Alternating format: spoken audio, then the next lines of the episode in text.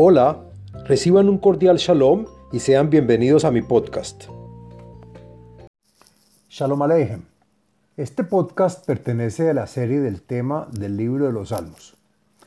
En este podcast del contenido de los Salmos hablaremos del Salmo número 46, en el, el cual trae beneficios y es recomendable, entre otros, para que nos reciban con buena cara en todos los lugares para incrementar el amor conyugal, para protegernos en caso de guerra y otros desastres y otros beneficios. Este salmo contiene 12 versos. El Salmo 46 pertenece al segundo libro de los Salmos, al día de la semana lunes y al día con fecha 8 del mes. El podcast está dividido en cuatro partes. El contenido del Salmo, la segulot y beneficios del Salmo, las meditaciones del Salmo y la explicación de cada verso en este. Bueno, ¿de qué se trata el Salmo número 46? Según los comentaristas Meiri Sforno e Ibn Yehie, dicen que este cántico se escribió con la inspiración divina de los hijos de Korah sobre la redención del pueblo de Israel en tiempos del Mesías y que se escuchará en todo el mundo colapsándose en la guerra de Gog y Magog, pero con la certeza de que el pueblo de Israel vivirá en seguridad. Esto ocurrió cuando Korah estaba organizando la rebelión en contra de Moisés y en los momentos de la revuelta, sus hijos se arrepintieron y se retiraron del lugar. Así fue como en el momento que se abrió la tierra para tragarse a los rebeldes, los hijos de Korah se salvaron y no murieron. Se dice que los hijos de Korah recibieron inspiración divina y como dice Rashi, profetizaron los exilios la destrucción de los templos, el reinado de David y al milagro que le acontecerá al pueblo de Israel con la llegada del Mesías. Bueno, ahora hablemos sobre la segulot del Salmo número 46. Encontré la siguiente segulot o beneficios para los cuales se puede adoptar y están relacionadas a este salmo. La primera es para que te reciban con buena cara en todos los lugares. También para incrementar el amor conyugal a quien odia a su mujer o su mujer lo odia. También sirve para reforzar la fe de la persona. El salmo da protección en casos de terremotos u otros desastres naturales. El salmo también se usa para protegernos en casos de guerra. Asimismo, el salmo estimula la energía para luchar por una buena causa. También el salmo se usa para hacer las paces entre marido y mujer. Y por último, para eliminar el rencor y el odio entre personas allegadas.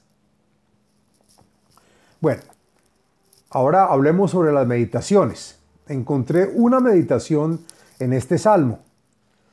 Esta meditación está recomendada en la página de Facebook Kabbalah y Torah en expansión y trae un nombre sagrado para meditar, que son las letras Aleph, Dalet, Yud, Hei, y se pronuncia Adoyah.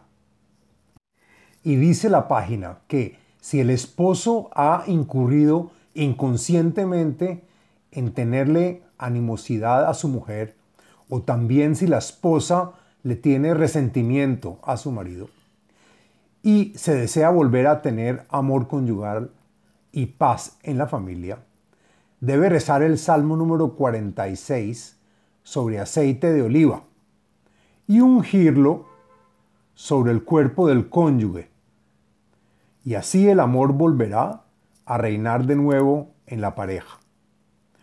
Una vez hecho esto, se debe meditar en el santo nombre de Adoya, que es Aleph, Dalet, Yud, Hei. Bueno, a continuación haremos la explicación del texto del Salmo número 46.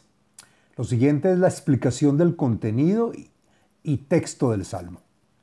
La Menatzeach Livnei Korach al Almot Shir. El salmo fue escrito para el levita director de los que tocan un instrumento musical en el templo sagrado, compuesto para y por los hijos de Korah, para que lo ejecuten usando el instrumento de canto llamado almut, que según Meiri es un instrumento usado especialmente para avivar e incrementar la alegría. Elohim lanu mahase vaoz, Ezra betzarot nimtza meod. Elohim siempre nos protege, defiende y nos da fuerza contra nuestros enemigos que se levantan en contra nuestra. Nos ayuda en momentos de los problemas y se encuentra muy cercano a nosotros. Según el comentarista Malvin, no hay que estar llamando a Elohim, pues su cercanía es tal que viene de inmediato. Alken lo nira Behamir Aretz, Uvemot Arim Belev Yamim. Por lo tanto, no temeremos cuando la tierra se convierta en un tormento y a garrote sucumban las montañas sobre el medio del mar. Según Meiri, esto es una alusión a la caída de los grandes y potentes reyes y amos del mundo, que todo será únicamente para nuestro bien y beneficio. Yehemu Yehmeru Meimav, Irashu Harim Begavato Sela. Y entonces habrá estruendo, y el mar expulsará sedimiento, barro y espuma en la tempestad de sus olas. Las montañas rugirán y temblarán de orgullo para siempre, al ver el Todopoderoso salvando a Israel.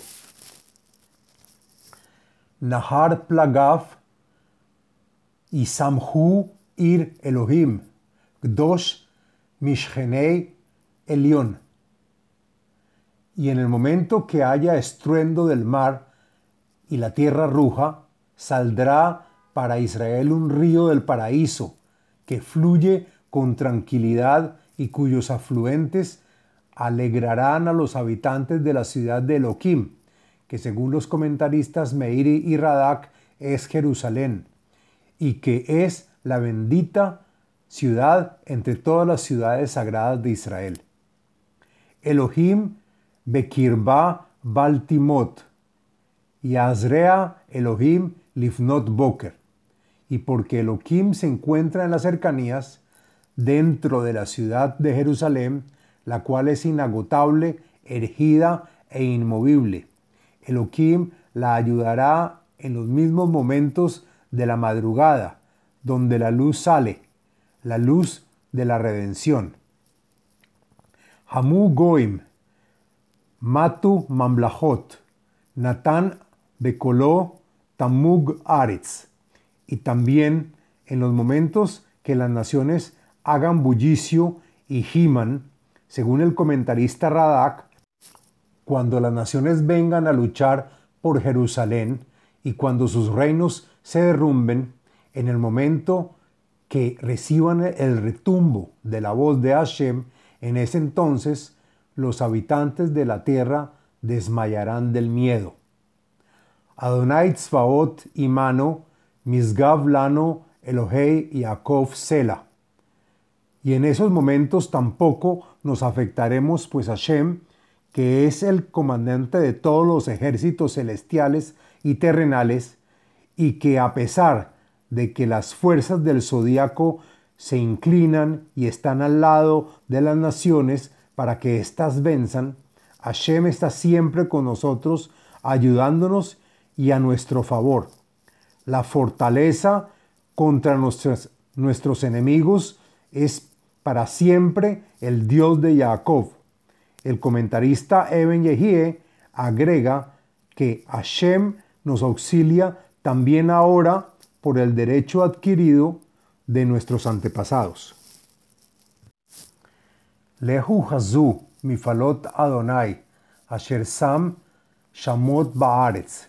Y entonces las naciones que queden en el mundo se dirán entre ellas, vengan a mirar las grandes destrucciones que Hashem les causó en la tierra a los estados de las naciones. El comentarista Radak explica que donde las naciones cayeron bajo las manos de pocos israelíes. Mashbit milhamot, haaretz, keshet yeshaber vekitzetz hanit, aglot isrof baesh.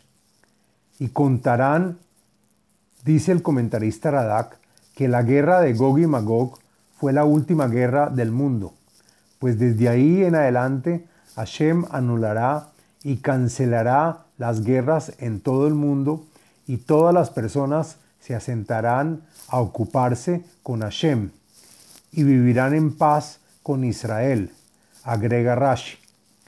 El arco que lanza flechas se quebrará, se cortará la punta de la lanza y las carrozas se quemarán sobre el fuego.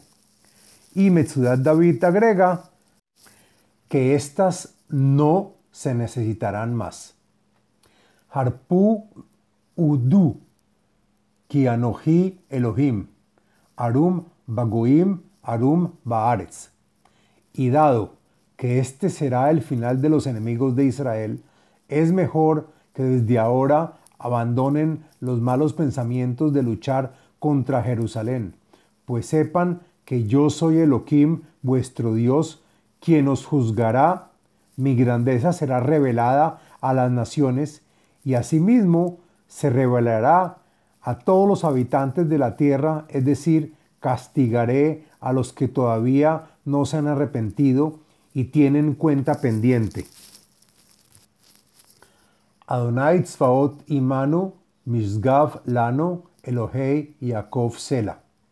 Y cuando Hashem redima a su pueblo de Israel, todos conocerán que Hashem es el comandante de todos los ejércitos celestiales y terrenales, y que a pesar de que las fuerzas del zodiaco se inclinan a favorecer a las naciones, Hashem está siempre con su pueblo Israel, ayudándonos y tornándose a nuestro favor. Hashem es nuestra fortaleza que nos resguarda contra nuestros enemigos. Hashem es el Dios de Jacob para siempre.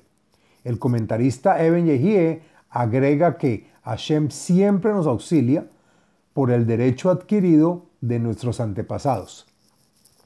Según el comentarista Meiri, este verso se repite de nuevo al final del Salmo como plegaria a las duras épocas que habrá en, tiempos de la llegada del Mesías, llamados dolores de, parto del Mesías. El comentarista Eben Yehie argumenta que dado a que en esa época del Mesías todos los pueblos trabajarán y adorarán a Hashem, el verso se repite para diferenciar que Hashem no custodia de la misma forma a las naciones que a su pueblo Israel, pues los ejércitos de Hashem siempre han estado y estarán con Israel y no con el resto de las naciones. Fin del Salmo número 46. Les habló Abraham Eisenman, autor del libro El ADN espiritual, método de iluminación espiritual. Sitio web abrahameisenman.com